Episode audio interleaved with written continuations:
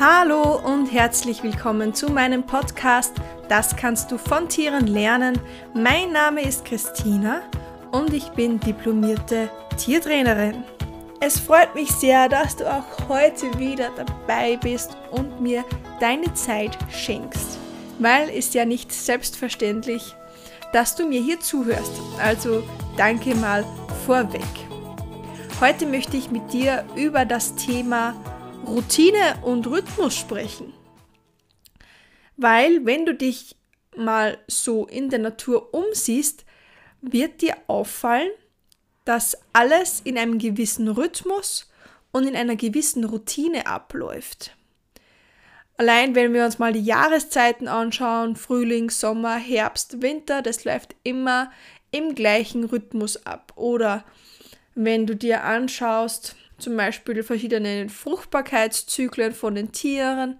Das ist auch immer in Zyklen, in Rhythmen, in, ja, in Routinen. Und ich denke mal, das Tier, das uns, ja, also was mir vor allem zum Thema Rhythmus und Routine einfällt, ist ähm, die Kuh. Und zwar genauer gesagt sind es Milchkühe, die ja zweimal am Tag gemolken werden wenn man sie per Hand melkt und nicht per Roboter.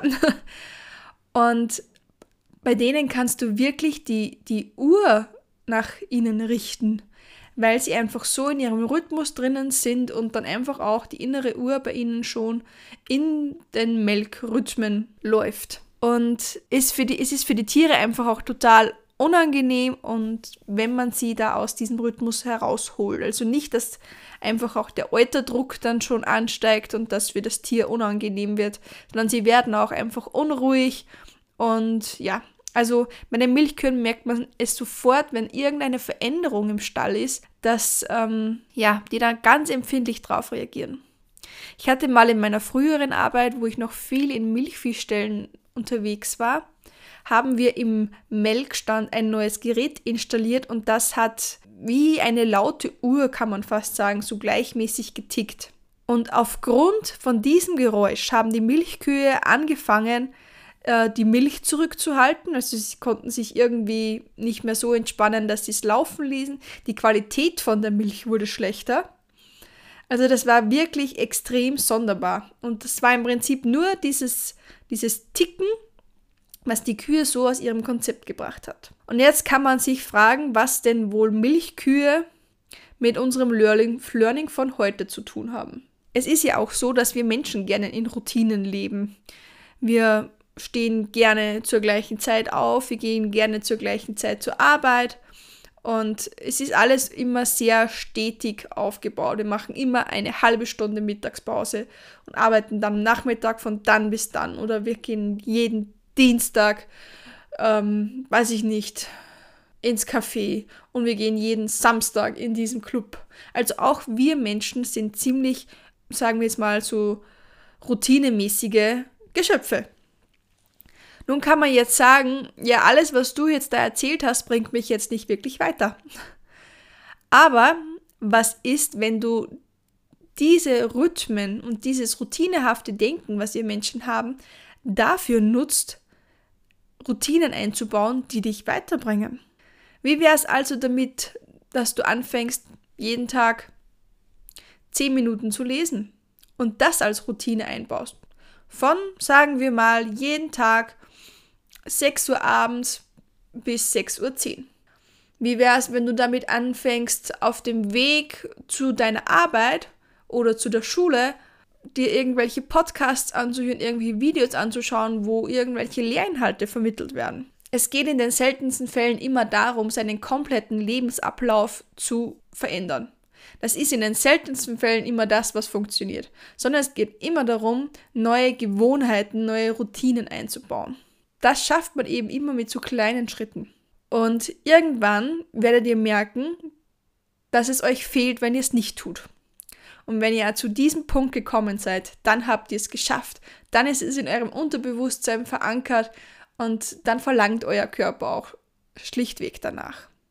Mir ist es zum Beispiel immer so, dass ich, wenn ich im Auto sitze und ich sitze beruflich viel im Auto, habe ich immer irgendwelche Podcasts oder ein Hörbuch oder sonst irgendwas laufen. Und wenn ich dann mal sage, okay, ich höre mir jetzt, also ich höre jetzt für mal am Tag nichts und höre vielleicht nur Musik, dann fehlt mir das direkt, dass ich jetzt keinen Podcast habe, der was mir irgendetwas Interessantes vermittelt. Es war auch am Anfang so, wie ich die Ruby bekommen habe.